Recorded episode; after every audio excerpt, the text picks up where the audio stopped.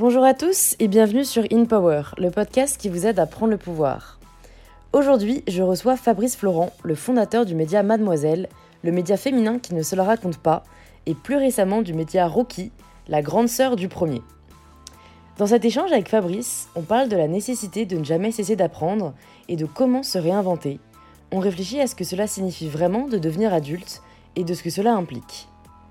On échange aussi sur les phases de doute que l'on peut traverser au cours de sa vie, notamment quand on lance ses projets, mais aussi de sujets plus profonds comme savoir se reconstruire lorsqu'on a l'impression d'avoir tout perdu.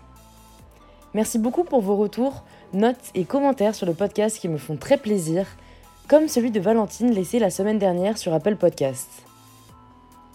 Ce podcast est vraiment génial et je pèse mes mots. Chaque épisode est meilleur que le précédent. Merci Louise pour ces conversations qui mêlent expérience et rêve. Parfois je me sens comme en panne et tes mots relancent quelque chose en moi. Ça me fait vraiment très plaisir, merci à tous ceux qui prennent le temps de laisser un petit 5 étoiles sur l'application que vous êtes en train d'utiliser, ainsi qu'un commentaire car c'est peut-être le vôtre que je lirai la semaine prochaine. Et on se retrouve tout de suite pour le tout nouvel épisode d'InPower.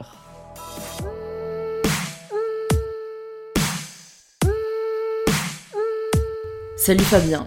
Ah non, putain, ça y est, de ce fait, je me suis auto Non, non, ça y est. Non, Fabrice. Oui, Fabrice Florent, oui, donc le fondateur de Mademoiselle. ouais. Et on était en train de dire, tu voulais que je définisse Mademoiselle, c'est ça? Parce que parce que ça t'intéresse de voir comment les Bah, filles de mon âge. je pense euh, que tu fais partie du public, ouais, donc euh, je trouve Ouais. que c'est marrant. Alors, moi, je dirais donc un média web Mhm. en ligne Mhm.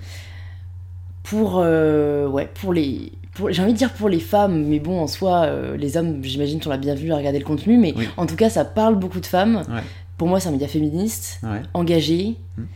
et qui est là pour aider les femmes euh, à, à comprendre la vie, euh, je dirais, et à les aider à traverser les étapes de la vie. Ouais, les étapes de. En fait, pour moi, ça. Mademoiselle, c'est plus vraiment. C'est entre deux âges en fait. C'est-à-dire Ouais. que t'es plus adolescent et t'as plus envie d'y retourner. Parce que c'est relou. C'est un peu relou l'adolescence. Pour Mm. beaucoup de gens, c'était relou. Et euh, t'es pas encore une femme au sens où la société l'entend. C'est-à-dire, euh, t'es obligé d'avoir le combo euh, euh, mari, euh, enfant, euh, voiture, crédit, etc. Et euh, t'es en train de devenir adulte. Et c'est une période qui est cool parce qu'il se passe plein de choses. Mm. Il se passe plein de premières fois. Il y a, t'expérimentes plein de trucs. T'es en train de définir euh, l'adulte que tu vas devenir. Et en fait, quand je l'ai lancé en 2005, il n'y avait vraiment pas de, de médias qui s'adressaient spécifiquement à ce, à ce public-là. Quoi. Donc quand je l'ai lancé en 2005, t'avais 8 ans. ouais. C'est chaud, hein Ouais, c'est chaud. Voilà. Ouais, ouais. Mais du coup, ça, ça vit bien, quoi. Oui C'est toujours pas mort, donc c'est toujours vivant. Ouais, c'est c'est- c'est déjà. Je crois que c'est quoi? C'est 75% des startups qui meurent avant. Ah, je sais Cinq pas. ans Ah, euh, en fait, d'une manière générale, les, Ouais, les boîtes, c'est pas forcément les startups, mais c'est les PME. ouais, Euh, je pense qu'il y en a 3 sur 4 qui meurent avant 3 ans. ok. C'est un peu le. C'est un peu le, le- le- la stat, quoi. Ouais. Ok. Et du coup, et du coup qu'est-ce qui t'a donné envie? Oui, tu m'as dit le, le fait que t'aies réalisé que personne ne parlait de ce sujet-là et que pour toi, ça te semblait important de Ouais. d'en parler J'ai bossé pour Pimki en fait. D'accord. Avant, euh, avant de monter Mademoiselle, j'ai bossé là-bas. Je suis rentré, j'étais stagiaire. euh, J'avais 20 ans. Et en fait, c'était marrant parce qu'ils y connaissaient rien du tout à l'internet à l'époque. Ils m'avaient demandé de faire le site internet pendant, le- pendant, pendant mon stage Ouais. de licence. Bac plus 3 à l'époque. ouais. T'étais codeur de formation ou pas du tout? Non, non, moi je suis communicant. Ok. Euh, Enfin, j'ai fait des stades, des, des stades, j'ai fait des, des études d'in- d'information et de communication, Ok. très généralistes, où euh, il y avait à la fois euh, des, des, comment dire, des trucs de, enfin des, des cours de journalisme, des cours de psychologie sociale, des cours de sémiologie, de linguistique, euh, mais aussi des cours de communication. Et, euh, et en fait, je trouvais, j'ai toujours eu moi cette, euh, j'ai découvert Internet un peu plus tôt quand j'avais j'avais quoi 17-18 ans, donc 80 95, c'était il, y a- il y a fort longtemps. C'était vraiment les tout débuts d'Internet et j'ai tout de suite été captivé par ce média où je sentais que c'était facile, en fait, il y avait moyen de, de publier un truc très vite. Et, Ouais. de- et j'adorais écrire à l'époque et publier des trucs. Mm. Donc j'ai assez rapidement appris euh, à coder, euh, tout seul dans mon coin. J'ai acheté un... J'ai acheté un ordinateur pour mes 18 ans et en fait euh, j'étais fou quoi. J'ai passé un temps fou à, apprendre à coder, du HTML, du CSS d'abord, puis après du PHP. C'était vraiment cool. Et ouais, donc euh, chez Pimki pendant 7 ans, euh, ils ont fini par m'embaucher en fait après, mon stage parce que j'avais tout bien fait le site internet. Et ils m'ont dit euh, Bon, bah, qu'est-ce qu'on fait maintenant de ton site? Et j'ai fait Bah, maintenant, il faudrait le faire vivre.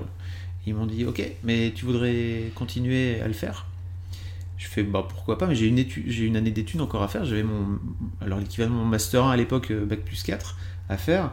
Et ils m'ont proposé de m'embaucher à mi-temps en fait pour euh, terminer mes études. Donc c'était très cool. Et je suis Ouais. resté là-bas 7 ans. D'accord. Où j'ai monté leur site et je l'ai fait grandir. J'ai surtout appris tout ce que je.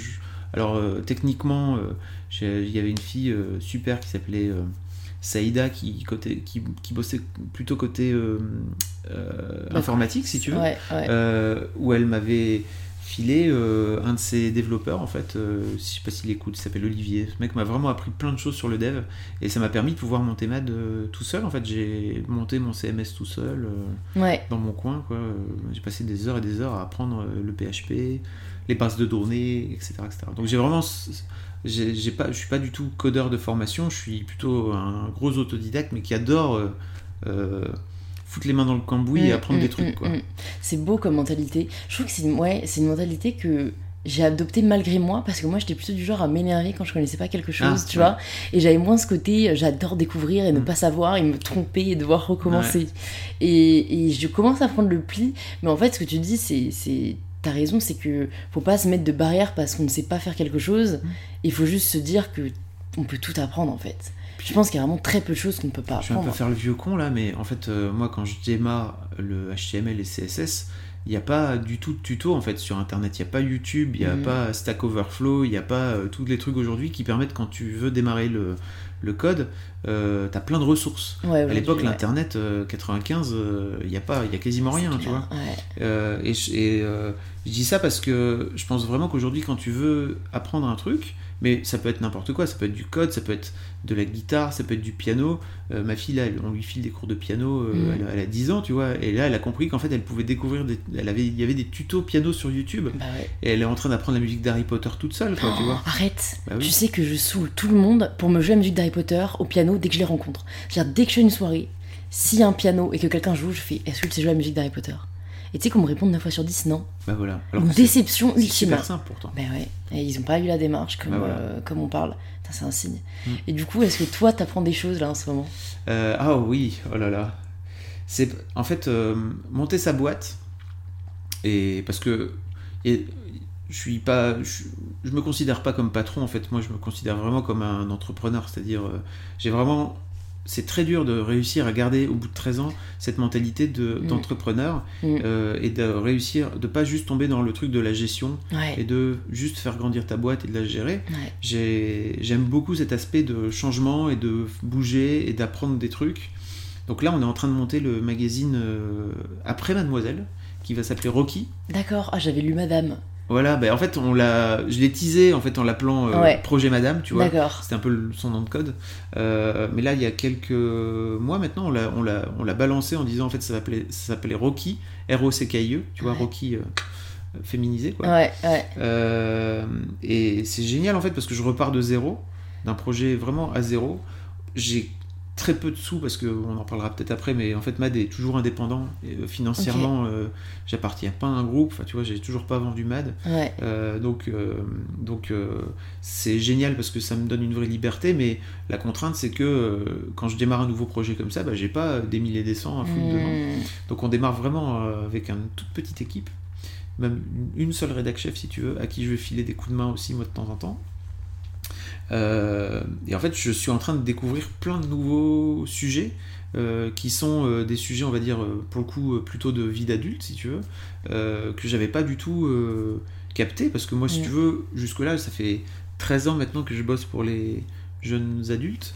Et là, en fait, la vie d'adulte, alors même si je l'ai testé parce que j'ai 41 ans maintenant, donc je vois un peu, mais je découvre des nouveaux trucs. Quoi. Donc, par exemple, il y a des femmes qui ont la trouille de mourir sur une table d'accouchement aujourd'hui, encore en 2018. Et ça a l'air d'être extrêmement fréquent.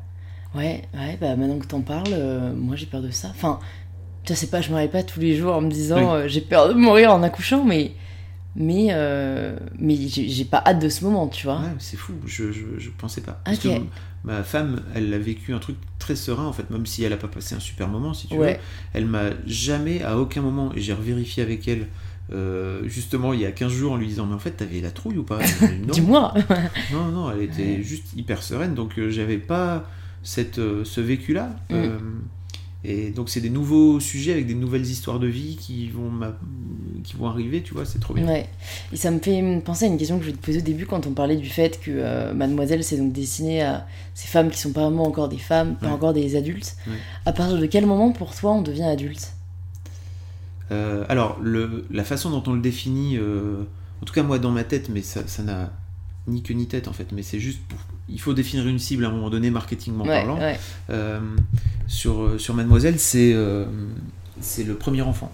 En fait, aujourd'hui, le premier enfant en France, il est en moyenne à 29 ans. Ok. Donc c'est l'une des raisons pour lesquelles il n'y a pas, par exemple, de rubrique maternité sur Mademoiselle, et il n'y en aura jamais, a priori, parce qu'on va plutôt parler d'enfants sur Rocky.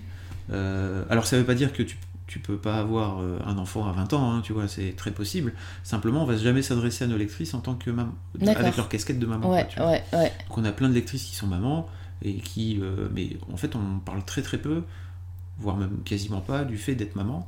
Euh, on parle plutôt quand on parle d'enfants, parce que tu vois, ça nous est arrivé de parler d'enfants euh, autour des, de la fessée par exemple, parce que pour moi c'est plus un truc d'éducation et euh, on a tous été, on a tous des parents, quoi qu'il arrive, on a tous été plutôt éduqués à- euh, par, par, des, par des adultes.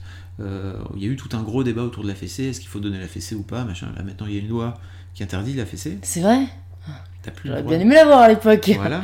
Euh, mais si tu veux, on l'a jamais. On a traité ce sujet-là, par exemple, sur Mademoiselle, beaucoup, euh, mais on l'a jamais traité euh, en disant euh, comment tu fais pour euh, éduquer tes enfants, quoi. Mm. Plutôt euh, d'en faire un sujet sociétal. Et puis, quoi qu'il arrive, on- euh, tu vois, quand tu as 20 ans, tu as toujours des enfants autour de toi. Tu vois, tu as peut-être des grands frères, des grandes sœurs, des grands cousins, des machins qui ont, qui ont des mômes, euh, qui peuvent être des nièces, des machins. Mm, mm. Donc, euh, Ouais, T'as le droit de continuer à lire. Mademoiselle si t'as 35 ans, c'est pas ça le problème. ouais, c'est ouais. juste. c'est juste la cible que vous aviez définie, quoi. Voilà. Ouais. Parce que moi, je me demandais hein, à quel moment on devient adulte, parce que je lis tellement euh, de, de mes. Enfin, j'ai l'impression que c'est un truc un peu dans les, dans les bios Instagram ou tu sais, dans les feeds Facebook. euh, euh, Mais tu deviens jamais adulte en fait. Ouais, ou qui disent eux-mêmes euh, j'ai raté le moment où je suis devenu un adulte, moi je suis toujours un enfant, ou enfin des, des en gros des personnes qui ont 30-40 ans mais qui ne se sentent pas adultes. Mm. Et donc je me suis dit en fait c'est vrai que c'est plus j'ai l'impression la projection que l'enfant fait sur les personnes plus âgées et moi je l'associe en tout cas aux responsabilités. Moi je pense que je, serais- je me sentirais adulte euh, quand j'aurais des responsabilités. Donc Mais ça tu- peut être les enfants, mais, mais, tu verras que c'est pas le cas. Ouais. Parce que, en fait, là, tu me demandais quand est-ce qu'on sera d'adulte, mais pas- parce que pour- je t'ai répondu sur Mademoiselle en particulier, parce que pour moi, euh, ça définit euh, un truc. Mais en fait, le fait. Enfin, moi, je me considère pas comme un adulte. Ouais, mais du coup tu te considérais comme quoi? Alors que des responsabilités, j'en ai plein. Ouais. Bah, Tu vois, on peut pas te qualifier d'enfant.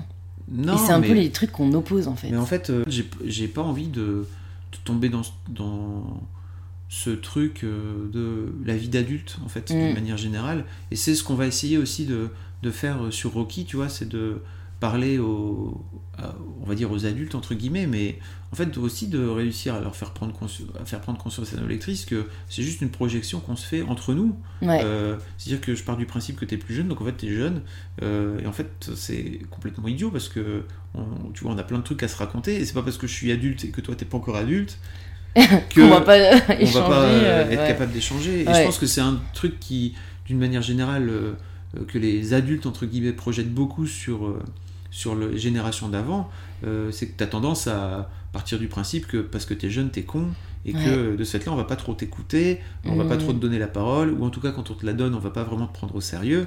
Euh, pour moi, l'un des trucs qui fait que Mademoiselle est cool aujourd'hui et que ça a marché, c'est qu'en fait on donne la parole à ces jeunes femmes-là, et que quand elles la prennent, on les prend toujours au sérieux, quoi. C'est vrai, ouais. C'est vrai que la plupart de vos rédactrices, enfin moi je pense aux filles que je vois sur YouTube, euh, elles ont mon âge, si Ouais. ce n'est plus jeune en fait. Moi je me souviens que c'est un truc qui m'a toujours euh, tenu à cœur quand j'étais petite. Mm. Euh, ça m'énervait le fait que certaines personnes ne me prenaient pas au sérieux. Et tu vois, je me souviens avoir écrit dans mon journal, euh, tu sais, à 8 ans, plus tard, quand je serai grande, je parlerai aux enfants comme euh, des personnes sensées, tu vois, et comme à des adultes, parce que, parce que nous sommes intelligents et Mm. tout. Et j'avais vraiment cette frustration euh, d'être prise pour une ouais, que pour une teubée quoi. Après, après tu me diras, mais je pense que c'est un schéma euh, ouais, humain parce que bon moi j'ai encore je pense ce réflexe de m'adresser à des enfants, enfin en tout cas à partir de 7-8 ans comme à des personnes normales, mais je vois, je vois quand même que j'adapte un peu mon vocabulaire Mm. et, et qu'en fait c'est ouais plus tu grandis j'ai l'impression plus tu penses que tu ne vas pas être compris des enfants si jamais tu leur parles euh, comme tu parlerais à tes pères. Ouais. Et Bah, je me demande à non. quel point c'est vrai. Bah, je sais pas. Nous, on a deux enfants avec ma femme et Mm. on leur a toujours parlé euh, normalement. On n'a jamais fait ce truc de gousi gousi, ah bah, bah, bah, dédé. Non, en fait, on leur a toujours parlé normalement. Et même aujourd'hui, en fait, euh, euh, tu vois, par exemple, donc elles ont 12 et 10. Mm. Donc ça, on commence à rentrer dans les sujets un peu sérieux, quoi, Ouais. tu vois. L'adolescence Et- arrive, attention. bah, elle est déjà là, laisse-moi te le dire, hein, ça, ça traite pas. Euh, mais c'est génial en fait parce qu'on a des sujets, on parle de sujets hyper sérieux. Euh, tu vois par exemple, on- je, je racontais à mes filles que je suis allé voir Les Chatouilles. Je sais pas si tu as vu ce film euh, euh, d'Andrea Bescon dont Mademoiselle était partenaire. C'est vraiment un film fabuleux. Ouais. euh, qui raconte l'histoire vraie, enfin en tout cas inspiré de l'histoire vraie de la réalisatrice qui s'appelle Andrea Bescon, qui joue dans le film aussi. D'ailleurs, elle a d'abord fait un- une pièce de théâtre, après c'est devenu, c'est devenu ce film, euh, où elle s'est fait attoucher euh, par un ami de la famille euh, pendant toute sa jeunesse. Et le film raconte ça, et le, le film est magnifique et en Mm. même temps très dur, et t'as envie de Mm. péter des gueules, parce que Mm. les adultes sont, sont cons d'une manière générale, et elle, elle est toute seule perdue face à ce mec qui est juste une grosse ordure. hein. Mm. Euh, et, et en fait, on, on en a parlé, enfin tu vois, a- ça a été l'occasion d'en parler à mes filles et, euh, et de leur dire, bon bah voilà, euh, euh, il y a ce film-là qui est sorti. Je me suis même posé la question d'amener ma plus grande, qui a 12 ans, voir le film en fait. Je sais pas si. Je, je suis pas sûr, j'ai pas de. Je sais pas en fait si elle l'encaisserait bien ou pas. Mm. Mais il y a un truc qui est important dans le film aussi, c'est que c'est les amis, tu vois, c'est les copains, euh, comment ils réagissent, parce qu'elle, elle est toute seule face à ce truc-là. Et, euh, et elle sait pas trop comment le gérer, et ses copains non plus, et c'est normal, c'est pas des trucs. euh, c'est pas des trucs dont on, auxquels on, dont on prévient, tu vois. On prévient ouais, pas ouais. les enfants d'une manière générale sur. Tu sais, on, le- on les prévient sur euh, les inconnus dans la rue, euh, faut pas les suivre, euh, s'ils te proposent un bon bec, euh, machin, bref, tout ça. Mais en fait, les amis de la famille, jamais. Et puis même la famille, Et puis d'une malheureusement. manière générale, la famille, Mm. oui. Ouais. c'est-. Ouais. Et donc, je te dis ça parce que je, je suis très content de la discussion qu'on a pu avoir suite à, suite à. On a parlé de ce film-là avec mes filles, c'était hyper cool vraiment parce qu'elles posaient Ouais. plein de questions et tout. Je me disais, c'est trop bien, on leur parle comme à des adultes. Ouais. et, euh, et on leur explique comment Ouais. ça se passe la vie, quoi. Non mais c'est ouais, là je, je suis en plein dedans parce que j'ai lancé un compte euh, il y a un mois sur euh, enfin contre le harcèlement. Mais en général contre les femmes. Et, et j'ai reçu je reçois tous les jours des, des dizaines et dizaines de témoignages. Tu vois c'est c'est dur parce que moi j'en ai conscience de ce que c'est une réalité. C'est pour ça que j'ai lancé parce que comme tu dis je trouve qu'on n'en parle pas assez. Pourquoi tu as lancé ce compte? Tu t'es fait harceler? Non. Enfin tu vois je me suis dé- déjà fait emmerder Ouais. mais j'ai de la chance de jamais m'être fait euh, agresser sexuellement Euh, mais mais ça me tient énormément à cœur Euh, C'est fou que tu dis j'ai de la chance. ah, je sais, mais en fait, je le vois, je suis obligée de le dire vu tous les messages que je reçois. Et, et en fait, ça m'a toujours tenu à cœur parce que j'ai toujours voulu m'habiller comme je voulais. Mm. Et je m'habille, euh, enfin, comme je veux, mais certains le qualifieraient de provoquant. Mm. Enfin, je m'en fous, je mets des crop tops, je mets pas de soutifs, je mets Mm. des bodys, je mets des mini-jupes. euh, Et en fait, ça m'énerve euh, parce qu'en fait, mes parents m'ont toujours dit tu vas te faire emmerder, tu vas te faire emmerder, mais. Mais en fait, non, et en fait, je le vois avec mon compte parce que 95% des femmes qui se sont fait agresser étaient en pantalon col Mm. roulé ou jogging. Et il y a une fille qui a une théorie euh, hyper intéressante où en fait, euh, donc elle s'est fait euh, agresser plusieurs fois. En plus, j'ai l'impression qu'il y a un schéma. Souvent, quand ça t'arrive, ça t'arrive pas une fois. Enfin, Mm. dans les messages que je reçois, une fois par euh, quelqu'un de la famille. Quand elle l'a dit à ses parents, euh, ses parents lui ont dit euh, On sait, c'est déjà arrivé dans la famille, mais on ne portera pas plainte parce que personne n'a jamais porté plainte contre lui et qu'on ne peut pas porter plainte contre quelqu'un de la famille. Donc tu vas, tu vas te taire. Horrible. Voilà, ça me donne envie Ah de non, mais... des gueules. ah ouais, non, mais pareil. Et la deuxième fois, c'était en rentrant chez elle du sport. Elle était en jogging. Enfin, même pas. Moi, je, moi, je suis en brassière, legging dans la rue, je m'en fous. hein. Pour te dire à quel point, limite, maintenant, c'est un. C'est mon ma croix, tu vois. C'est, je suis là, qu'est-ce que vous allez faire? Elle, elle était en jogging pull. Elle se fait violer euh, sous une allée. Oh Euh, là. et... faut, faut expliquer aux gens que c'est vraiment rarissime en Ah plus. non, C'est-à-dire mais- que c'est 70% des, des viols se, se passent par euh, quelqu'un que tu connais en tant Ouais. que victime. Ouais, et bah là, elle lui arrivait les deux, et tu vois, elle appelle sa mère. La première question que sa mère lui pose, tu sais ce que c'était? Oui, comment t'es habillé Ouais. Moi, ça m'a. Enfin, comment tu peux encore dire ça? C'est. Bref, et donc, ouais. euh, Et donc, c'est dur parce que, euh, en fait, moi, ce qui me. Ce qui, ce qui m'énerve, c'est que j'ai l'impression de me sentir impuissante face à ça. Tu vois, je crée un compte, j'en parle, je, je rassure autant que je peux, j'essaie de réconforter, mais. Mais je me sens encore impuissante. Et J'ai l'impression qu'il y a. ce qui est génial, c'est que la parole se libère. C'est-à-dire que tu crées un compte, il y a eu MeToo auparavant. Enfin, tu vois, pour moi, il y a ce vrai truc de euh, du fait que les femmes ont pris conscience qu'en fait, elles n'étaient pas toutes seules à vivre ce truc-là et qu'en fait, c'était pas de leur faute et qu'elles étaient des victimes. En fait, quand on vient t'emmerder euh, dans la rue et que t'as des amis ou ta famille qui viennent te dire ouais, mais en fait, tu l'as bien cherché, c'est plus normal. Mm. Et je pense que, en tout cas, j'essaie de voir le verre à moitié plein moi, Ouais. en permanence parce que sinon, euh, Ouais, sur Mademoiselle, balle, on hein. en reçoit beaucoup, tu vois, aussi des, Mm. des messages et des, et des témoignages, etc. Euh, si t'arrives pas à voir le truc qui avance, euh, tu finis par, euh, par te jeter par la fenêtre. quoi. Ouais. Alors c'est dur, et en fait, je suis pas en train de dire que tout est réglé, que c'est génial. hein. C'est juste que je vois par rapport à il y a 5 ans, la libération de la parole, je pense que ça permet de faire grandir. Ça va permettre. Et puis n'oublions pas l'éducation aussi, tu vois, Ouais. l'éducation des jeunes femmes, l'éducation des petites filles, l'éducation des petits garçons. Mm. Je pense que, en tout cas, j'espère que ça va finir aussi par redescendre et de la façon dont on va élever nous nos propres enfants. quoi. Ouais, ouais. C'est vrai que moi, je me demande vraiment par quoi ça va passer, quoi. Est-ce que. Ouais, j'ai l'impression que le terreau, c'est l'éducation. Mais d'un côté, l'éducation, ça maîtrise pas tout. Enfin, moi, quand je vois que j'ai retenu en soi. Enfin, j'ai- je me suis détachée énormément de l'éducation que j'ai reçue. Oui, Pour les bonnes raisons, mais certains peuvent le faire pour les mauvaises, tu vois. En fait, je pense que quand on t'apprend le consentement dès le plus jeune âge, Ouais, et ça passe ça. par un truc tout bête qui est depuis les jeux de- d'enfants, si tu veux, ou quand euh, tu es en train de jouer avec ta soeur ou ton frère, en fait, euh, t'en as un des deux qui dit arrête, euh, c'est relou parce que j'ai plus envie, ou alors euh, tu chatouilles et en fait, il y a un moment où arrête, ça me fait trop rire, machin. ouais. En fait, déjà de base, dire en fait quand elle a dit non, c'est non, ou il a dit non, c'est non, ouais. c'est une très bonne façon d'éduquer. Pour moi, ça te fait rentrer au plus profond de toi ce- ce- cette, la valeur du consentement qui est pour moi la, la clé de, bah, de- globalement du respect de l'autre. Ouais, c'est vrai. Fais Ouais, pas vrai, à quelque chose quelqu'un qui euh, fais pas à quelqu'un voilà qu'on voudrait pas qu'on te- Ouais, voudrait pas sans, sans que tu sans que tu sans qu'il t'ait dit explicitement ouais c'est cool. ouais. C'est vrai, c'est Ou vrai. quand tu te dis non c'est non. Voilà. Ouais, ouais. Je pense que ça vient du fait qu'on est dans, ouais, on est un peu dans une époque de défiance, quoi. Ah tu penses? Ben, je pense, euh, enfin moi personnellement, euh, le non m'a rarement arrêté.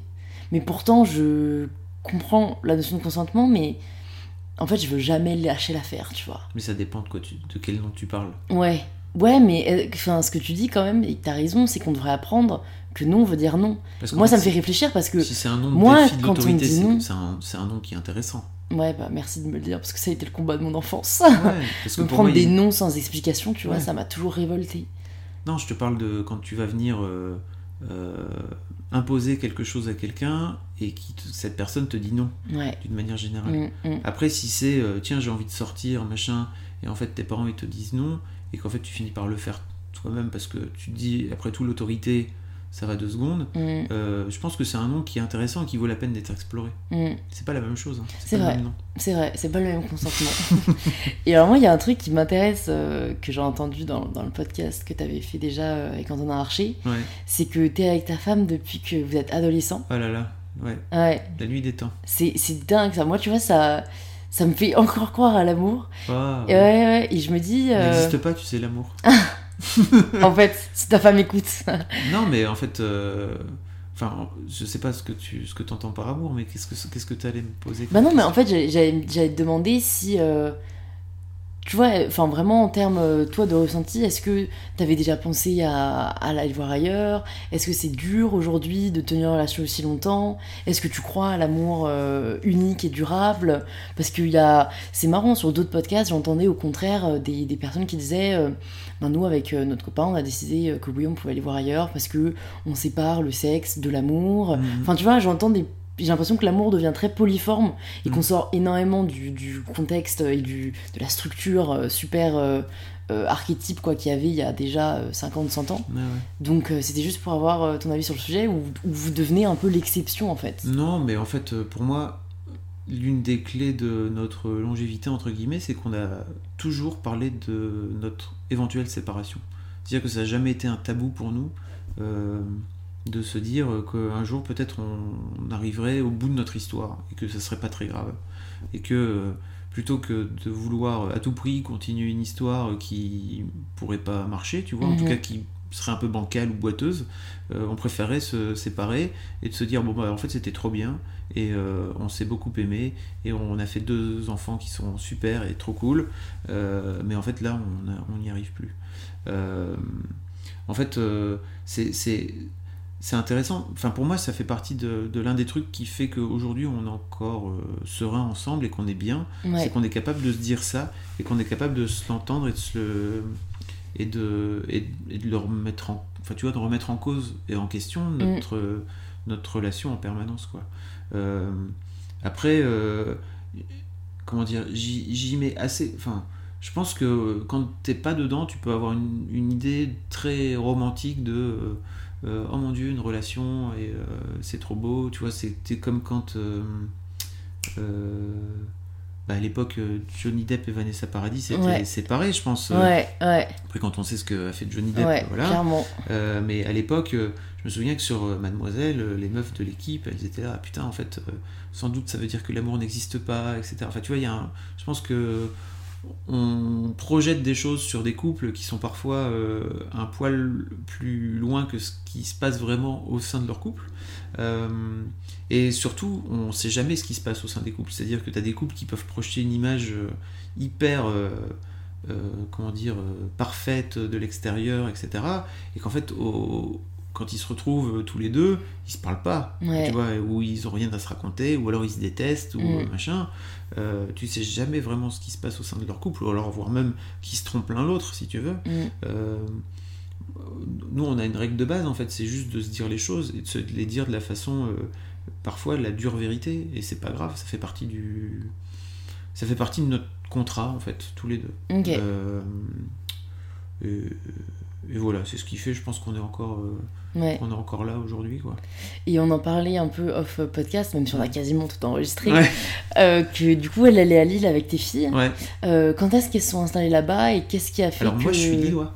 Toi t'es Lillois, ok. Moi, je suis lillois de base, et en fait, j'ai monté Mademoiselle à Lille.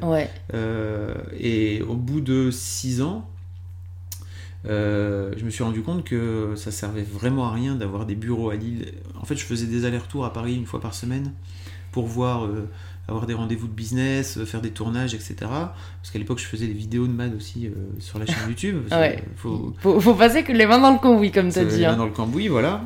Et je me suis rendu compte que vraiment j'étais en train de tourner un peu en rond à Lille et que s'il n'y a aucun média national en dehors de Paris, c'est peut-être qu'il y a une raison en fait, c'est que euh, bah, la France est un pays euh, ultra euh, centralisé Ouais. où euh, si t'es pas à Paris et quand t'as un truc d'envergure nationale, en tout cas dans les médias, c'est très compliqué.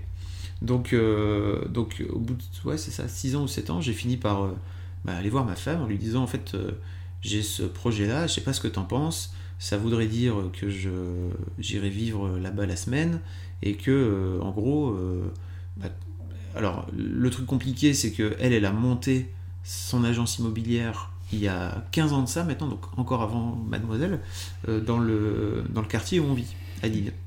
Et moi je lui ai jamais demandé de, de dire d'arrêter son agence parce que l'un des gros bises, l'un des gros trucs qui fait que l'agence tourne, c'est que tu finis par connaître vraiment tout le monde dans le quartier, parce qu'en plus c'est vraiment hyper quartier si tu veux Ouais, comme truc. ouais. Euh, donc elle connaît plein de gens, elle connaît tout le monde dans le quartier, et euh, de lui venir lui dire en fait euh, il faudrait revendre ton agence et arrêter parce que moi je suis monté, enfin je suis à Paris, ça serait, ça serait un peu injuste et salaud. Donc, donc je lui en ai même jamais parlé. On a une grande maison en plus à Lille qui fait que je pense que si on la vendait à Paris, on aurait euh, un petit appart de 50 ou de 60 mètres carrés. Euh, et en fait, c'est elle au départ, euh, pendant les premiers mois où j'étais euh, où j'étais à Paris, euh, quand elle venait, elle faisait un peu le tour des agences pour voir un petit peu. Et assez rapidement, elle s'est rendue compte que c'était que c'était une connerie et que c'était cool de, vivre à Lille. Moi, j'adore ça en plus parce que ce qui fait qu'aujourd'hui, on a notre vie chacun de notre côté à Lille. Enfin elle à Lille, moi à Paris, et que on se retrouve le week-end. Et toutes les, toutes les semaines, on se quitte et on se retrouve. Ouais. Et ça, c'est trop cool. Il paraît, ouais. Ça, c'est vraiment très très bien. On a donc euh, on a aussi euh, on a une étudiante euh, au père à la maison qui, file, qui lui file un coup de main à Kate parce que bon, l'air de rien, elle se retrouve avec, avec nos filles à gérer, même si maintenant elles commencent vraiment à être grandes, elles peuvent se débrouiller.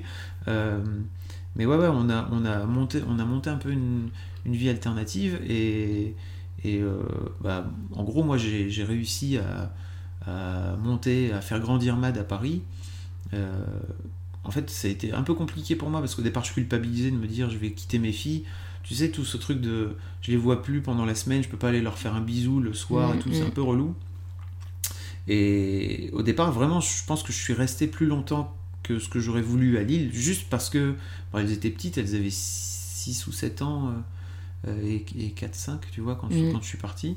Euh, et c'était un peu dur pour moi de, de, de quitter au départ et puis après, je me suis assez rapidement dit, mais en fait, euh, quoi qu'il arrive, elles vont finir par me chier dans les bottes arriver à l'adolescence.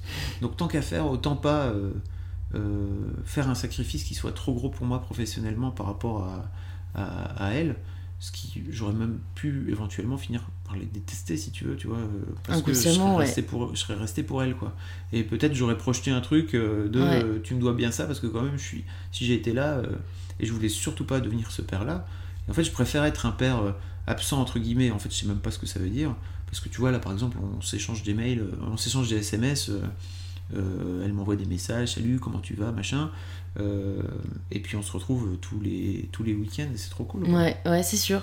Bah, en fait, ça me fait réfléchir à, encore une fois, le modèle de la famille nucléaire qu'on a imposé et qu'on a enregistré et qui du coup fait qu'on va être jugé si jamais on sort un peu du cadre, mais qu'en fait, il n'y a pas de règles et comme tu dis, je pense qu'il faut placer son bonheur avant tout. Et bien sûr que ton bonheur passe par tes filles, mais comme tu dis, si t'as le moyen de communiquer avec elles et que t'es mm. encore plus content de les retrouver, il faut ah pas se tirer une balle dans le pied, quoi. On a, on a plein de gens dans notre entourage qui pensent qu'on est en instance de divorce depuis 6 euh, ou 7 ans, quoi, tu vois, parce que on vit plus ensemble. Ouais. Bah, en fait, euh, c'est un peu votre problème, quoi. C'est vous qui projetez ça, quoi. À un moment donné, c'est votre souci. Nous, on va bien et on. Ouais. On n'a pas besoin de votre validation, un peu, quoi. Alors là, vraiment pas. Ouais. Et est-ce que du coup, le week-end, tu coupes totalement euh, professionnellement? En fait, j'essaye. C'est-à-dire que c'est compliqué. En fait, avant, avant, quand je vivais à Lille, vraiment, je bossais quasiment tout le week-end. Donc là, maintenant, j'essaie vraiment de couper. Euh, je bosse plus que le dimanche matin. Euh, parce qu'il y a souvent des articles à mettre en ligne ou j'ai des trucs à, à récupérer, etc. Et puis elles, d'une manière générale, euh, les filles, elles, font des trucs le bah dimanche matin. Euh, en revanche, on passe tout le samedi ensemble parce que très souvent, ma femme bosse dans l'immobilier, tu bosses le samedi. Hein. Euh, et donc on se retrouve à trois avec mes filles et on passe tout le samedi ensemble quasiment. Donc ça c'est très cool. Surtout que elles vont plus à l'école là maintenant le samedi matin parce qu'avant elles allaient à l'école. Donc on a quasiment toute la journée ensemble. C'est vraiment cool quoi. C'est très cool. Ça doit te faire. Est-ce que ça te fait bizarre de qu'elles arrivent à l'âge euh, de, toi, ce dont tu parles depuis 10 ans. Ouais. Alors, je. Parce que t'as dû. en fait, tu découvres des choses que plein de pères ne découvriront jamais. Enfin, Mademoiselle, pour moi, c'est un média hyper transparent. Ouais. Euh, et, je pense que si mon père allait dessus, il apprendrait genre tellement de choses. enfin, tu vois. Et toi, c'est limite, tu sais déjà. Ah tu vois, d'un côté, je les envie, d'un côté, je les plains. Pourquoi alors? Tu les plains? Pourquoi les deux? Pourquoi je les plains? Bah parce que euh, parce qu'il y a des choses qu'on peut peut-être garder secrètes, tu vois, et que là, euh, on, est, on est exposé. Enfin, j'ai l'impression que toi, tu sais et que tu anticipes. Et... C'est une vraie. C'est trop marrant que tu poses cette question-là, parce que c'est vraiment une question que je me suis posée il n'y a pas très longtemps, euh, où euh, en fait, je, je projette moi des trucs sur. sur mes filles que peut-être je projetterais pas si j'étais si j'étais si j'avais pas fondé Mademoiselle et si j'avais pas euh, cette conscience-là de ce que c'est que d'être une jeune meuf euh, en 2018 en France. Euh, et j'essaie de faire attention à ça, et, mais c'est très récent en fait, parce que vraiment je me rends compte que je peut-être je leur file trop de billes, tu vois, à un moment donné, par rapport à, leur euh, capacité. Comment dire C'est très bizarre, mais parfois je me dis que peut-être il vaut mieux faire ses propres conneries soi-même plutôt que d'avoir un daron ou une daronne qui t'explique que, en gros, euh, si tu fais ça, ça va déconner et que voilà. Parce que.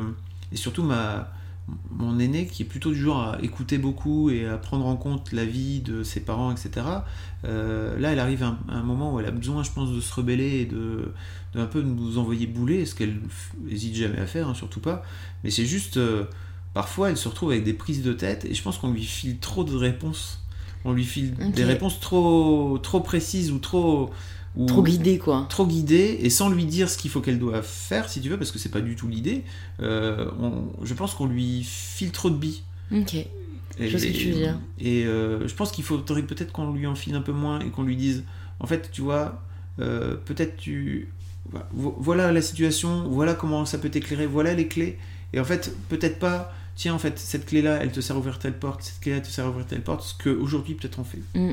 Donc je, tu vois, c'est très marrant parce que vraiment c'est une, prise de conscience euh, il y a quelques semaines.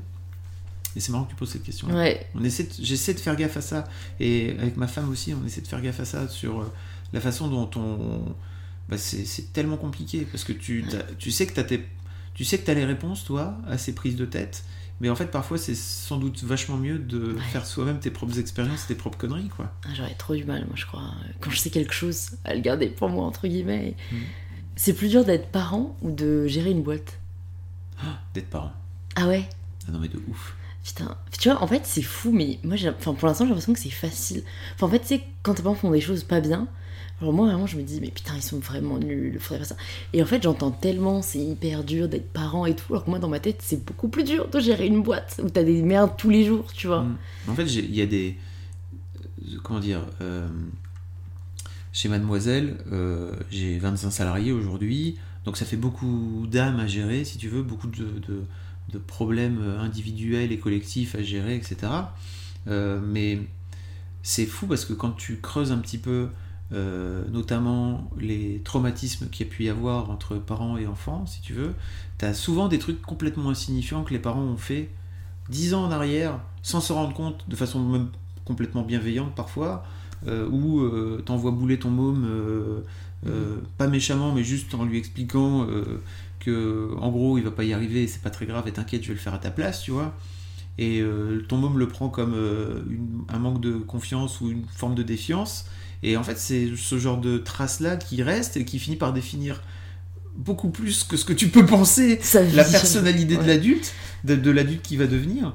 Et ça, mais c'est tellement flippant quand t'en prends conscience. C'est vrai. Et en même temps, c'est pas si grave que ça parce que je pense que nos parents, ils ont tous fait des conneries, si tu veux, mm. et que ça finit par nous définir nous en tant qu'adultes. Mm. Mais en fait, une fois que tu en as pris conscience, c'est chaud de, de te dire, ok, comment je fais pour répondre de la façon la moins merdique possible quoi. Ouais, c'est ça. Bah, je sais pas si tu vois qui c'est un peu Tony Robbins. Ouais. Et, lui, c'est hyper intéressant parce que sa théorie fondamentale, c'est tu gardes une, une euh, animosité envers soit ta mère, soit ton père. Et c'est ça qui, est responsable de la plupart de tes névroses, mm. quoi, qu'on a tous. Et, euh, et, je trouve ça incroyable parce qu'en fait, même souvent, les enfants eux-mêmes n'ont pas confiance. C'est ce que tu dis de cette histoire qui t'a traumatisé. Mm. Et souvent, nous-mêmes n'ont pas confiance. Et moi, mm. ça me fait peur aussi de me dire, mais putain, qu'est-ce qu'ils ont fait euh, qui a en fait entraîné ça, ça ou ça, quoi. Mais bon, après, comme tu dis, si on réfléchit trop à ça, on fait, on fait plus rien, quoi. Ah je pense qu'il faut faire le de son mieux. Et, déjà. Euh, le moins pire. Déjà, le fait d'être. Ouais. en fait, moi, tu vois, c'est la vraie question sur euh, la monoparentalité, qui est un schéma de plus en plus fréquent mm. euh, dans le monde. c'est vraiment difficile parce que j'allais dire, au moins quand t'as quelqu'un d'autre, ça permet de plus réfléchir. Tu sais, c'est un peu le reflet de ta pensée. Voilà, d'avoir des contradictions auxquelles tu penserais pas. Alors que quand t'es enfin, monoparent, c'est t'es seul face à toi-même. Moi, je le vois, j'ai hyper, enfin, j'ai énormément, énormément de mal à faire des choix par moi-même. J'ai juste besoin de consulter, pas qu'on choisisse pour mm. moi, mais d'avoir des avis pour réaliser certaines choses. Et je me dis, mais vraiment chapeau bas et, et, et même, mais comment on pourrait faire pour aider les personnes quoi, qui élèvent un enfant seul? C'est vrai, c'est une vraie question. Ouais. Parce tu vois, c'est le genre de questions qu'on va creuser croquis. Quoi. Ah c'est clair. C'est vrai que c'est des questions. Enfin, j'ai j'ai ma sœur en fait qui est divorcée aujourd'hui et effectivement je la vois euh, je la vois galérer en fait et bah, notamment elle a un, garçon qui est ado maintenant et en fait euh, elle, elle, elle en chie en fait, parce que son- elle, elle voit très bien que son, son fiston, euh, il a. Il, il manque d'une figure paternelle ou tu vois il manque d'un truc et euh, en fait elle est pas capable elle forcément de lui donner quoi, Mm, donc c'est un peu mm, compliqué. mm. Oui, sur un sujet euh, plus professionnel, je me demandais du coup aussi pourquoi, si c'était volontaire de jamais avoir harcelé des parts de MAD, Mm. si tu avais déjà eu des propositions et si. euh, ouais Quelle était ta philosophie derrière euh, En fait, euh, j'ai déjà eu plein de propositions. Je peux pas en parler et tout parce que tu vois, après ils te font signer des trucs, Ouais. tu peux pas en parler. Mais en gros, de grands groupes médias, aujourd'hui, Matt, c'est le seul site indépendant qui est dans le top 10 d'audience euh, des, des sites féminins. Quoi. Ok. Donc, euh, donc voilà, forcément, il y a plein de, il y a plein de groupes qui m'ont, qui m'ont appelé à un moment. Et, euh, et en fait, euh, je, je marche plutôt au feeling. C'est-à-dire que déjà de base, j'ai jamais vraiment eu envie de vendre Mademoiselle. En tout cas, pas sur une longue période qui était compliquée. J'ai parfois eu des gros coups de down et, et en fait, c'était compliqué.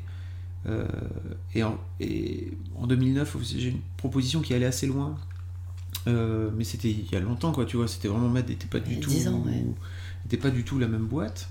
Euh, et j'aurais pu vendre à ce moment-là, et en fait, ça aurait pas du tout été la même boîte. Et en fait, je pense que quand je suis sorti de ce truc-là, je me suis dit, bon, pff, vendre, pourquoi faire? J'ai eu après d'autres propositions que j'ai creusé un peu parce qu'il y avait des groupes qui pouvaient m'intéresser. C'était plutôt en fonction du rapport aux gens et du projet qu'ils me proposaient derrière. Mm, mm, mm. Euh, mais c'est plus. Enfin, pour moi, aujourd'hui, cette euh, liberté-là, elle est. euh, elle a une valeur incommensurable, quoi. Ouais. Et, et en fait, j'en ressens pas le besoin. C'est-à-dire que je suis pas. J'ai pas l'impression d'être au bout de ce que je peux faire de façon autonome et, et indépendante. Peut-être que ça viendra. On verra. Mais. Pour l'instant, c'est pas forcément euh, mon objectif, quoi. J'ai pas monté Mademoiselle. J'ai pas monté Mademoiselle en me disant. euh, Ok, je vais le vendre, quoi. Moi, je comprends pas les entrepreneurs qui font ça. qui, qui Enfin, montent leur boîte pour la, pour ouais. vendre. Mais c'est du Dont, dont la finalité est la vente. Mm. Enfin, pour moi, quand t'es entrepreneur, c'est un métier qui est très difficile, enfin, comme beaucoup de métiers, mais où vraiment tu dois mettre ton âme dedans. Mm. Et pour moi, si jamais c'est pas quelque chose que tu te réveilles le matin en ayant envie de faire, et limite que tu l'aurais fait, même si tu gagnais pas d'argent pour ça, parce que c'est c'est un besoin, euh, c'est quoi le mot viscéral Ouais. euh, et, et je sais pas comment tu peux y arriver. Alors tu parles bien, tu parles pas des entrepreneurs qui par exemple arrivent au bout d'une d'une phase et qui finissent par vendre parce qu'ils se disent ok je vais pas réussir à aller plus loin sur C'est le ça, marché. c'est ça. Je- ça. Ça, je- j'entends. Ouais. Alors moi, j'ai déjà du coup interviewé pas mal d'entrepreneurs Ouais. qui me disaient, euh, voilà, si jamais, enfin, on est arrivé à un stade, on pouvait plus se déployer, on pouvait plus se développer, ça devenait frustrant. Mm. On a pris des actionnaires, voilà, dans la boîte pour, pour se déployer. C'est ça, ça, je peux comprendre. Enfin, maintenant, je comprends. Alors qu'au tout début, même pour moi, c'était mais, mais tu t'es vendu. Enfin, Ouais. pourquoi tu voulais pas continuer à être En fait, j'ai compris que être vendu, enfin, vendre sa boîte, ça ne voulait pas dire euh, arrêter ce que tu fais. C'est qu'on peut rester bien sûr à la tête, tu vois. euh. Et puis ça t'ouvre des. Ça t'ouvre d'autres portes, carrément. Mais comme tu dis, euh, t'as des comptes à rendre, ce qui n'est Oui. plus le cas voilà, pour toi maintenant. Mais non, moi je parle de ces serial entrepreneurs qui vont se dire putain, ça c'est une bête d'idée, qui vont monter une boîte et en 2-3 ans et boum la revendre et en faire une autre. Donc pareil, je me mets un peu à leur place parce que je suis quelqu'un aussi, j'aime bien me mettre à la place des autres Mm. parce que sinon forcément tu comprendras jamais. Mm. Et en fait, je pense que c'est de l'adrénaline, euh, l'idée de se dire Ouais. euh, où est-ce que je vais réussir à emmener cette idée et, et que c'est une finalité pour eux de se dire ça a marché, j'ai réussi à la vendre à temps, tu vois. Ouais, mais je pense qu'il y, a des- il y a des mecs qui, ou des meufs d'ailleurs qui sont juste faits pour lancer des boîtes.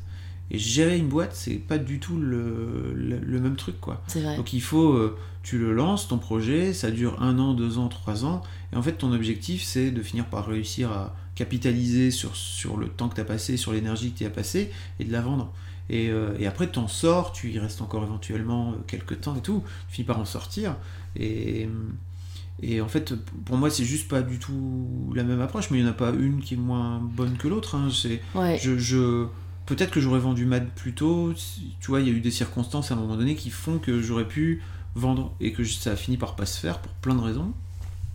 Euh, et, je, et en fait, euh, pour moi, je pense que je- quoi qu'il arrive, euh, ce qui compte, c'est que, c'est que ton projet, enfin ton, ta vie en tant qu'entrepreneur, ça soit juste un truc de ok, en fait, je me lève le matin et j'ai envie encore de le faire. Ouais. Si tu, Ouais. si tu finis par rester à, ta- à la tête de ta boîte juste parce qu'en fait euh, c'est ta boîte et que tu es un peu enfermé dedans, parce que Mm. c'est parfois des cas qui peuvent arriver, tu vois, Mm. où t'as- t'arrives pas à le vendre et tu sais pas comment t'en sortir et que tu t'as plus envie d'y être et tu as envie de changer de projet, euh, ça, ça pour moi, c'est vachement plus compliqué. Donc l'important, c'est juste de s'écouter soi, de se dire, ok, c'est quoi, c'est quoi qui vraiment qui me fait triper, quoi. Et tu t'es déjà réveillé comme ça en n'ayant plus trop envie de le faire? Bah, En 13 ans, ouais, il y a eu des cycles. Ce que je me dis, ouais. Euh, ça a jamais été très très long en fait, mais il y a eu des moments où, où en fait c'était plus compliqué que d'autres. Il y a eu, euh, il y a eu le crash boursier en 2008 euh, qui a été super compliqué, qui nous a. Alors Mad était pas une grosse boîte à l'époque, mais qui nous a vraiment séché euh, toutes les campagnes de pub. et en fait, je me suis dit, bah, peut-être que je vais fermer. Il y a. Ouais, il y a eu des moments, il y a eu des moments très très compliqués mm. à gérer, mais ça fait partie de la vie de, la vie des boîtes. Ouais. Et comment est-ce que tu les gères? Est-ce que tu, du coup, adoptes la stratégie de la patience en, en voyant si ça va passer? Est-ce que tu tu fais un peu la méthode couille euh, en te persuadant que ça va aller hmm. Est-ce que tu en parles euh, Tu vois? En fait, au bout d'un moment, souvent, ce que j'ai l'habitude de faire maintenant, c'est que je pars pendant 2-3 jours tout seul et euh, le temps de tout poser à plat quand ça va pas. Et je pense que c'est une bonne façon de d'être seul avec toi-même et justement, t'as pas, t'es juste centré sur toi en disant ok, c'est quoi que je veux au fond vraiment hmm. et pas en d'enlever toutes les contraintes que tu peux avoir qui sont les bah, payer tes salariés, euh, faire en sorte que tu as monté un truc qui aujourd'hui vaut quelque chose, mm, mm. Euh, et que tu as cette marque-là, tu as plein de lectrices derrière qui attendent, etc. C'est plutôt, ok, c'est quoi, le, quoi mon envie fondamentale et de faire un peu d'introspection pendant ce moment-là. Est-ce que tu as déjà fait une méditation silencieuse? De ouf. Une retraite là de... Ouais. En fait, je suis parti pendant une semaine en Inde. Euh, où j'ai fait un stage de méditation et, et une, une cure d'Ayurveda. Ah ouais. De méthode de, médecine ayurvédique. C'était trop bien. Parce que j'ai l'impression que c'est le seul, enfin le seul, que c'est le vrai moyen de, comme tu dis, savoir fondamentalement euh, ce que tu veux dans la vie ou qui tu es. Ah enfin, de ce que j'ai entendu, hein, parce que moi j'ai jamais fait. C'était pas une méditation en silence, j'ai fait une journée de silence et déjà c'était super dur. Mais en fait, quand tu parles de silence, c'est tu ne parles pas, bien sûr, tu ne tu n'écris rien, tu n'écoutes rien, tu restes seul avec toi-même et tu ne regardes pas les gens. Tu restes centré sur toi-même. C'est vraiment une expérience de fou. Hein. Et, j'ai cru voir qu'il y avait des il y a, des, des, stages avec des semaines complètes. Mais oui, parce que moi, ce que j'ai lu, en tout cas, c'est que la durée optimale, c'est environ 4-5 jours. Parce que le premier, tu deviens fou. Mm. Le deuxième, tu essaies de gérer ta frustration. Mm. Le troisième, t'abandonnes. Et le quatrième, t'es apaisé. Et la personne expliquait que c'était un peu comme de la terre, qu'il fallait gratter, gratter, gratter pour arriver à la racine, tu vois. Et c'est pour ça que je me dis un jour, comment t'as fait pour juste pas euh, casser des trucs, quoi. Parce que moi, je. Je pense que c'est trop tôt, tu vois, je suis pas prête. Ouais. Mais, Il y a un moment pour tout, en fait. Ouais. Et ça t'a aidé, toi euh... D'avoir est-ce que, est des trucs Non, mais tu cherchais quoi, en fait, en allant euh, en... Inde euh En Inde Bah, euh, je sais pas si t'as suivi cette histoire, mais en fait, j'ai été victime hmm. d'un... d'un tentative d'assassinat professionnel sur, sur Twitter où il y a des gens qui. un compte anonyme qui est sorti euh, anonymement pour publier des témoignages anonymes qui expliquaient que euh, j'harcelais moralement, moralement, sexuellement mes employés, que je virais les femmes enceintes, euh, que j'obligeais les meufs à mettre leurs seins sur internet, que je les que je, les obligeais à faire le ménage et que en fait je les regardais faire enfin bon bref des tas de trucs fous quoi. Et en fait donc ça c'était en septembre 2016 euh, j'ai pris ça dans la gueule, mais d'une façon, euh, d'une violence euh, inouïe, quoi. j'ai fini, j'ai fini par aller. D'abord, j'ai d'abord fait je vais bien, tout va bien. Donc j'ai un peu fait le déni total, si tu veux, en me rendant compte, en me rendant pas compte en fait que j'étais vraiment mort de l'intérieur en fait et que j'étais pété complètement de l'intérieur, mais juste, j'avais pas à ce moment-là pas du tout relié mon cerveau à mes émotions, à ce qui se passait dans mon bide. Euh, j'ai fait une thérapie après avec une psy euh, fantastique qui m'a vraiment pour le coup sauvé la vie. Et en fait, euh, cette psy-là m'a incité à me mettre à la méditation en fait. Et, en fait, la finalité, donc ça c'était septembre, cette histoire de, de Mademoiselle, c'est arrivé en septembre 2016. Pendant 4 mois, il s'est passé des trucs, je sais pas ce qui s'est passé. C'est-à-dire que j'étais dans un, je me suis prostré. Dans, je voulais pas me barrer, si tu veux. J'avais qu'une envie, en fait, c'était de me barrer le plus loin possible, euh, plus parler à personne, etc. Mais en fait, euh, je pouvais pas faire ça. Quoi, ouais, tu, tu vois, passais et- pour quoi. puis, puis, et au-delà de ça, même par rapport à mes, à mes, à mes équipes, Mhm. euh, qui ont toujours été hyper supportives. hein. Vraiment, le lendemain, euh, on avait eu, on a eu un- une réunion. En fait, moi, j'étais dans un état où je leur ai dit. Alors voilà, vraiment, c'est le moment de me dire parce que était capable euh, de dire des trucs, d'éviter des conflits. De, voilà, j'ai démarré maths quand j'avais 28 ans. J'étais un, un gamin, quoi. Euh, en revanche, je- euh, donc j'ai fait des erreurs, mais en revanche, il y a un truc dont je suis sûr, c'est que je suis toujours bienveillant avec les gens que j'embauche.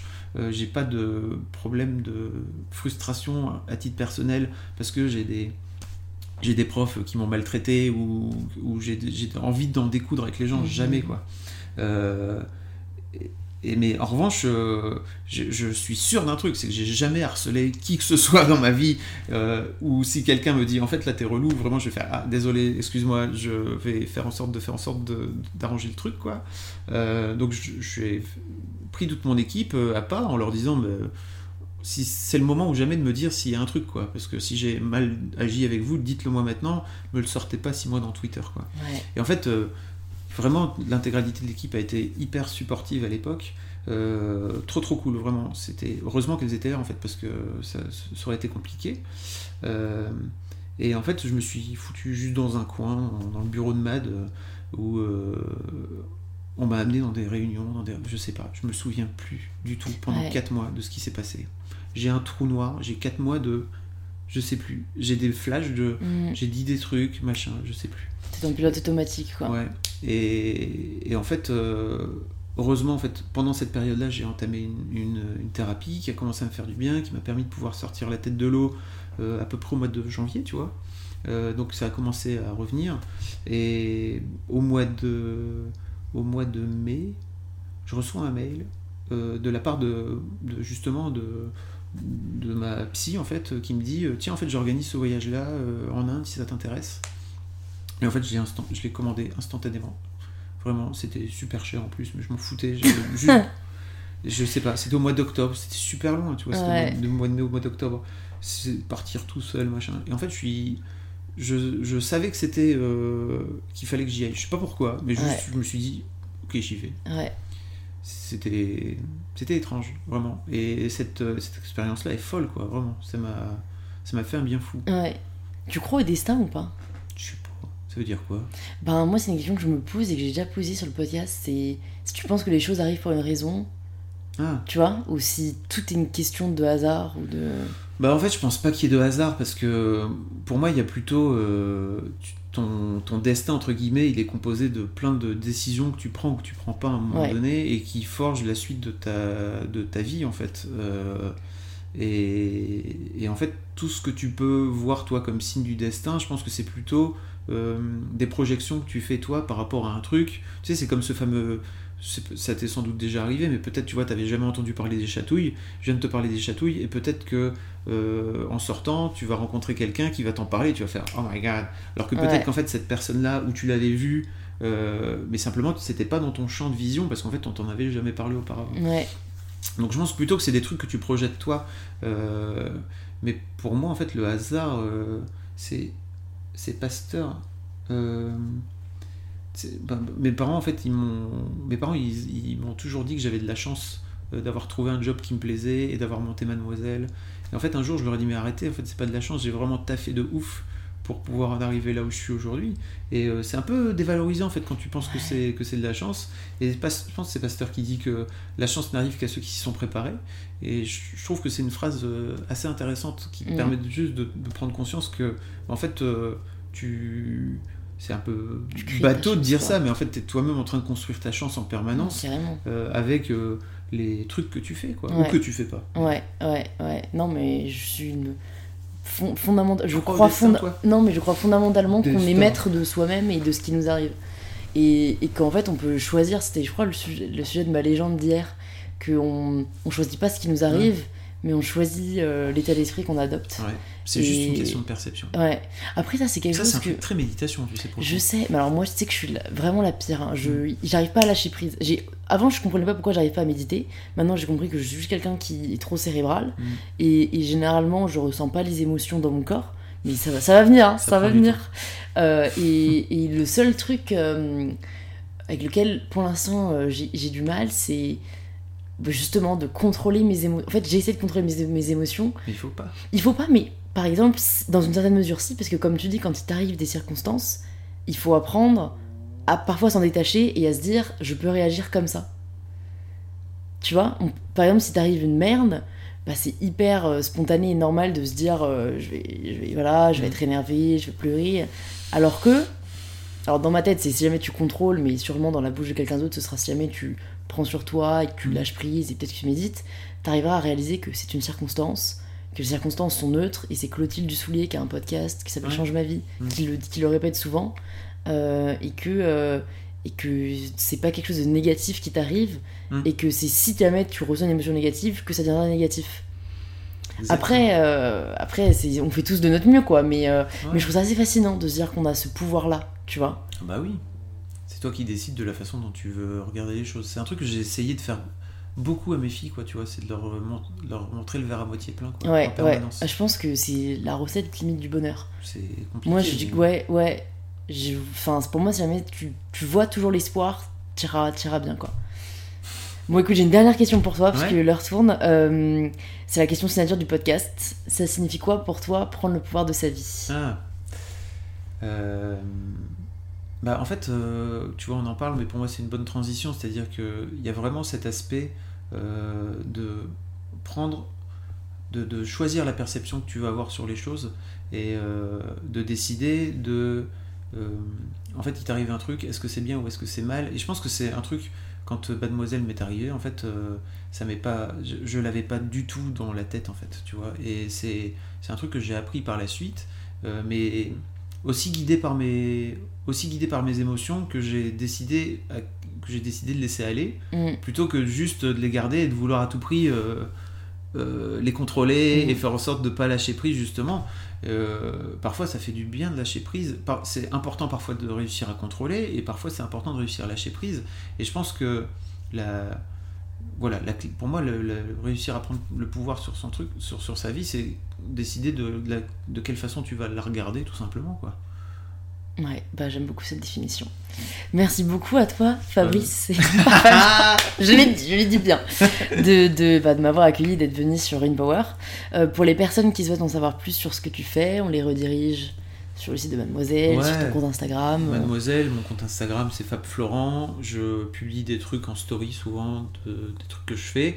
Et puis on n'en a pas parlé, mais j'ai aussi ce podcast que j'aime beaucoup, que j'adore faire, tout, ouais. qui s'appelle euh, Histoire de Daron, Ouais, euh, avec, euh, où je, je fais parler des, des pères tous les 15 jours euh, de paternité. Ouais. C'est très cool. Euh, en tout cas, moi je, je suis très heureux de ce podcast, ça m'a fait un bien fou euh, de le lancer. Ouais, Et puis on a un autre podcast avec Mimi, qui, donc là qui fait partie plutôt des podcasts de Mademoiselle, qui s'appelle The Boys Club. On fait parler des mecs, de leur rapport à leur, à leur genre ouais, et de leur rapport à leur masculinité.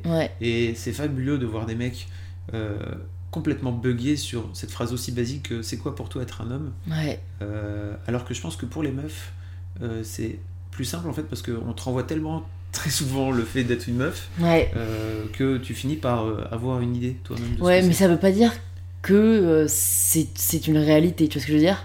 Limite, je trouve ça bien qu'en fait les hommes n'arrivent pas à définir la masculinité, parce que pour moi on devrait pas pouvoir nous mettre dans des cases. Ah oui. Tu vois, j'aime pas qu'on puisse définir la féminité en fait. Mm. Pour moi, ça c'est pas définissable. Enfin, Bah, t'as ta propre définition de la définité, de la féminité par exemple, mais pour moi il n'y a pas une grande. Quand on leur Ouais. dit c'est quoi pour toi, c'est vraiment c'est quoi pour toi. C'est pas donne-nous, Ouais. fais-nous un cours magistral sur la masculinité. Ouais. Non, on leur demande. Et en fait, il y a des mecs qui ont, qui ont vraiment euh, plein de façons de, de voir la masculinité différemment, quoi. Donc c'est hyper intéressant. ouais, c'est cool de voir qu'il y a une pluralité alors. Oui, euh, ouais, chez les mecs. Ouais. Ouais, vraiment, Boys Club c'est trop trop bien. Je suis très content de. Trop cool. podcast. bon bah je mettrai tout ça dans les notes du podcast. Oui, merci beaucoup. Merci beaucoup à toi, Merci Fab. c'était cool. À bientôt. Ciao. Merci à tous de vous être joints à nous pour cet échange avec Fabrice. S'il vous a plu, n'oubliez pas de vous abonner pour ne pas rater les prochains épisodes et de le partager sur les réseaux sociaux pour que je puisse les reposter. et on se retrouve la semaine prochaine pour le tout nouvel épisode d'InPower. Power.